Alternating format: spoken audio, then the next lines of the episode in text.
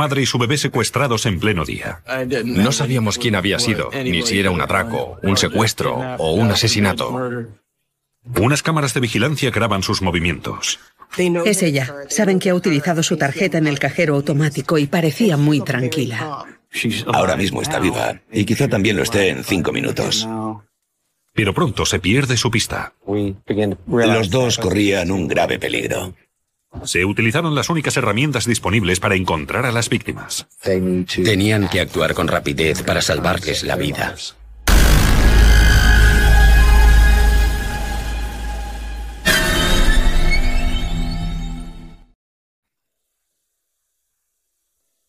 Era un sábado por la mañana, un cálido día de verano en Greenville, Carolina del Norte.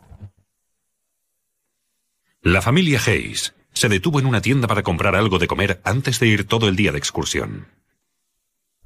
Mientras Jeremy Hayes y su cuñado entraban en la tienda, su mujer Ginger decidió cambiar los pañales del bebé.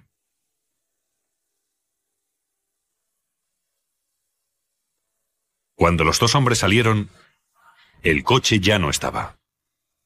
Al principio Jeremy creyó que era una broma.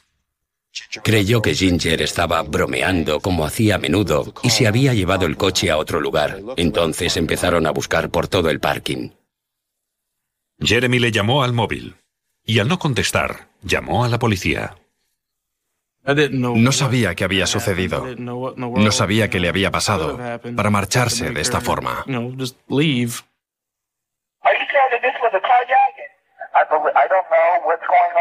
We received a call earlier, so you have them? Yes, sir. La policía contó a Jeremy que un testigo, un cartero, había llamado pocos minutos antes para decir que había visto cómo se cometía un secuestro.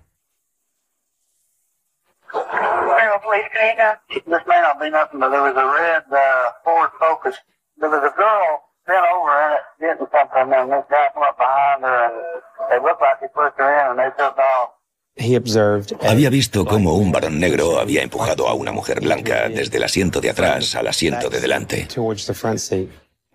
El hombre había conseguido sentarse tras el volante y el vehículo había salido en dirección norte por Memorial Drive.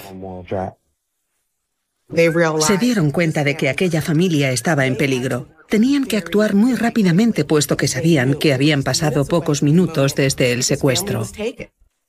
La policía emite un boletín para localizar el coche. Sabían que era un Ford Focus rojo que la familia había alquilado, de manera que todo el mundo buscaba ese coche en la zona. El helicóptero alzó el vuelo pocos minutos después y empezó a buscar aquel Ford Focus rojo desde el aire. La mujer desaparecida era Ginger Hayes, de 25 años, y su hijo Nicholas tenía 11 meses. Soy de Greenville. He vivido aquí toda mi vida. Nunca hubiera imaginado que algo tan espantoso pudiera ocurrir a las diez y cuarto de la mañana. Yo estaba muy preocupado por lo que podía haberles pasado. Estábamos muy unidos y lo único que tenía en la cabeza era ojalá estén bien, ojalá estén bien. La policía investigó los movimientos de la tarjeta de Ginger y descubrió que se había utilizado en un supermercado una hora después del secuestro. La policía revisó las cintas de la cámara de seguridad de la tienda y vio a Ginger y un hombre sin identificar. Era una mujer blanca y un hombre negro en la cola de la caja, y que encajaban con la transacción realizada con la tarjeta de crédito de la señora Hayes. El hombre también encajaba con la descripción dada por el testigo, pero había procurado en todo momento que la cámara no enfocara su cara. Está mirando al suelo todo el rato. El vídeo no proporciona ninguna imagen clara de esta persona. El mejor momento es cuando doblan una esquina y empiezan a andar por un pasillo. Es la mejor imagen de cara de esta persona. Pero ¿dónde está el bebé? Como agente de la policía y como padre, pensé al momento, ¿qué han hecho con el bebé? Ginger Hayes y su hijo de 11 meses, Nicholas, han sido secuestrados en un aparcamiento de Greenville. Fue a plena luz del día, un sábado por la mañana. Nadie se espera un crimen así en un momento del día como este. No tenía ni idea de quién había sido. ni qué había ocurrido, si había sido un atraco, un secuestro o un asesinato. 45 minutos después del secuestro, una cámara de vigilancia había grabado a Ginger y un hombre desconocido haciendo cola para pagar en un supermercado. Te da un poco de esperanza, ¿sabe? Piensas, ahora mismo está viva, y quizá estará viva dentro de cinco minutos o dentro de una hora hasta que la encontremos. El bebé, sin embargo, no aparece en el vídeo, por lo que la policía deduce que el autor del secuestro debe contar con algún cómplice. Conocía también a mi hija. La había visto cómo se comportaba con Nicholas. Por lo tanto, sabía sin lugar a dudas que si su bebé hubiera estado en peligro, le habría defendido con uñas y dientes. Los investigadores esperaban que el único móvil del secuestro fuera el dinero. Seguramente le prometió que les dejaría en libertad. Entonces ella le da el dinero, sale de allí y el secuestrador le suelta a los dos. Al cabo de unas horas, la policía encontró el coche de los Hayes a 70 kilómetros del lugar del secuestro. Pero aunque aparece el coche, Ginger y Nicholas siguen sin aparecer. El coche estaba aparcado con los juguetes del bebé delante del domicilio de Timothy Evans, de 24 años, que había sido detenido anteriormente por robo y agresión sexual. Timothy Evans encajaba bien con la descripción que nos habían dado de un hombre negro, de complexión robusta y talla mediana. La policía rodeó su casa y se llevó a Evans a comisaría para interrogarle. Afirmó no saber nada de aquel coche, solo que alguien le había pedido que lo vigilara. Evans indicó a la policía que André Edwards le había dejado el coche delante de su casa. Es él, está entrando por la puerta. Policía. ¿Está André Edwards? En el apartamento, la policía encontró a Edwards con otras personas. Se llevaron detenidos a otras cuatro personas, además de Timothy Evans. No tenían ni idea del aspecto que podía tener aquel hombre negro, por lo tanto se los llevaron a todos. Una tal Elizabeth Pittman tenía en su poder un teléfono móvil y algunas joyas, que más tarde fueron identificadas como propiedad de Ginger Hayes. La policía pidió al único testigo ocular del secuestro, el cartero, que señalara al autor en una rueda de reconocimiento fotográfica. Es él. ¿Es el hombre que vio en el parking? El testigo señaló la foto de André Edwards, adicto al crack y con un largo historial delictivo, además de más de 40 detenciones. Enseguida dijo, ese es el tipo que ha empujado a la chica y se ha marchado con el coche. Edward, sin embargo, negó tener nada que ver con el secuestro. Si nos cuentas dónde están Ginger y Nicholas, si siguen vivos, tendrás menos problemas. Y él contestó que no sabía de qué hablaba. Era una carrera contrarreloj. Pocas veces encuentras al sospechoso antes de encontrar a la víctima. Entonces los investigadores intentaron sonsacarle por otros medios. Sea lo que sea lo que tengas que decirme para que pueda encontrar a ese bebé con vida, entonces dímelo. Vamos a salvar una vida. No tienes por qué decirme que lo hiciste tú. Solo tienes que decirme, por ejemplo, que un amigo tuyo te dijo que fueras allí. Pero él no quiso decir nada. Poco después de la detención de Edwards, la policía recibió una llamada de un tal Thompson. Paseaba con su perro por una finca a unos 70 kilómetros del lugar del secuestro. Se me hizo un nudo en la garganta. Pensé, ¿habrá dos víctimas mortales? Primero pensé que era una muñeca porque estaba cerca de una zona donde la gente ha ido tirando trastos desde hace tiempo. Vi muchas moscas alrededor y por la reacción de mi perro me di cuenta de que no era una muñeca, era un ser humano. La policía acudió y allí estaba Ginger Hayes, fallecida a causa de múltiples golpes en la cabeza. A diez metros del cadáver estaba el bebé, Nicholas, tumbado de bruces en la tierra. Fue un shock muy grande. Pensé, ya está, tendré que enfrentarme con un niño muerto. Y ese era uno de mis peores temores. Pero cuando el sargento Sanders se acercó, el bebé empezó a moverse. Cuando alzó la cabeza y empezó a gatear, todo el miedo se convirtió en alegría. El bebé vestido solo con sus pañales, estaba gravemente quemado por el sol. Pero aparte de esto, sano y salvo. Fue trasladado en helicóptero a un hospital cercano. Los médicos de la unidad de grandes quemados del hospital Chapel Hill dijeron que el bebé no había sobrevivido seguramente a una noche en la intemperie debido a la gravedad de las quemaduras del sol. Para mí es prácticamente un milagro que ese niño esté vivo hoy en día. No lo habría estado seguramente si el señor Thompson no hubiera sacado a pasear a su perro por aquella zona aquella tarde. No sé cuál es el designio de Dios para Nicolás, pero no creo que fuera simplemente una cuestión de buena suerte.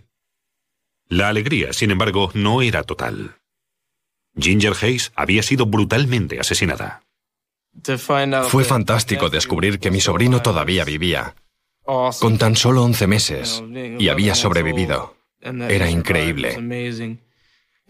Pero a la vez, Ginger había muerto. Y fue algo increíblemente duro para mí.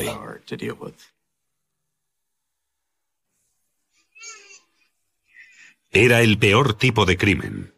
Dos víctimas inocentes elegidas al azar. Estaba cambiando los pañales de su bebé, una necesidad básica de la que se ocupa cualquier mamá. Y por estar atendiendo a su bebé, termina convirtiéndose en una víctima. André Edwards permanece detenido desde que el único testigo, el cartero, le ha identificado en un reconocimiento. En realidad le dije que tanto Nicholas como Ginger habían muerto para ver su reacción, pero no se inmutó. Ya te entiendo pero no sé de qué me estás hablando. Sin embargo, había un problema. ¿Cómo había conseguido el cartero ver tan bien al culpable si el secuestro había sido tan rápido? Además, el cartero contaba una historia increíble. Decía que había visto al mismo hombre aquel mismo día antes del secuestro. Iba a pie, andaba por un barrio cercano y parecía estar siguiendo al cartero en su ronda de trabajo. El cartero dijo que cada vez que creía haberse alejado bastante de aquel hombre, de alguna manera conseguía alcanzarle. Era muy raro que el cartero, que estaba repartiendo el correo, viera una y otra vez al mismo individuo. Por eso sonó la alarma. Algo raro pasaba con el cartero. Al principio el cartero tenía miedo de ser una víctima potencial de aquel hombre, porque cada vez que se detenía aparecía a su lado. Cada vez que se detenía para entregar el correo, conseguía alcanzarle. De manera que el cartero había visto la cara de ese hombre antes del secuestro, pero la policía necesitaba pruebas forenses. Los investigadores analizaron el coche robado en busca de rastros de sangre, en el interior y el exterior del vehículo, sin éxito. También espolvorearon el interior en busca de huellas. Cuando se trata de un coche de alquiler, contamos con la ventaja de que normalmente suelen limpiarlos después de cada servicio, cuando el cliente lo devuelve. Se encontraron 17 huellas dactilares parciales y 10 huellas palmares parciales que no pertenecían ni a Jeremy ni a Ginger Hayes. Los analistas del FBI las compararon con las de André Edwards. Sus huellas dactilares y palmares habían estado en contacto con este vehículo muchas veces. André Edwards afirmaba no saber nada de aquel coche, pero muy pronto pudieron demostrar que había estado en su interior. Eso significaba que Edwards estaba mintiendo, pero no demostraba que fuera un asesino. La doctora forense que realizó la autopsia calculó que Ginger había muerto un par de horas después de haber sido secuestrada. La causa de la muerte era un traumatismo causado con un objeto contundente. También había sido violada. En la autopsia, el médico forense observó que el golpe en el cráneo presentaba una forma curva, por lo tanto, empezaron a buscar algún objeto con esta forma que se encontrara en el campo. En el escenario del crimen había cantidad de ruedas de coches tiradas. Todas estaban cubiertas de maleza, excepto una, a tan solo siete metros del cadáver de Ginger. Cuando estudiaron aquella rueda, les pareció ver algo que podía ser sangre y algo que podían ser cabellos en el borde del neumático. El borde metálico estaba oxidado y quizá por eso se quedaron pegados tantos cabellos. Si el borde hubiera estado liso en buen estado, aquellos cabellos se habrían perdido. Se recuperaron más de 50 cabellos. Pero ninguno con la raíz, necesaria para llevar a cabo un análisis del ADN. La víctima tenía heridas en la cabeza y esos cabellos podían haber sido arrancados durante un ataque, ataque, una agresión. Los cabellos estaban teñidos de castaño. Las características físicas del tinte y los cabellos en sí eran parecidos a los de Ginger Hayes. Los cabellos recuperados en el borde del neumático presentaban las mismas características microscópicas que un cabello procedente de la víctima. Durante el interrogatorio policial, los investigadores observaron unas manchas color marrón oscuro en los zapatos y la ropa de Edwards. Eran manchas de sangre. Y el perfil del ADN de esta sangre se cotejó con el de la sangre en la rueda encontrada en el lugar del crimen.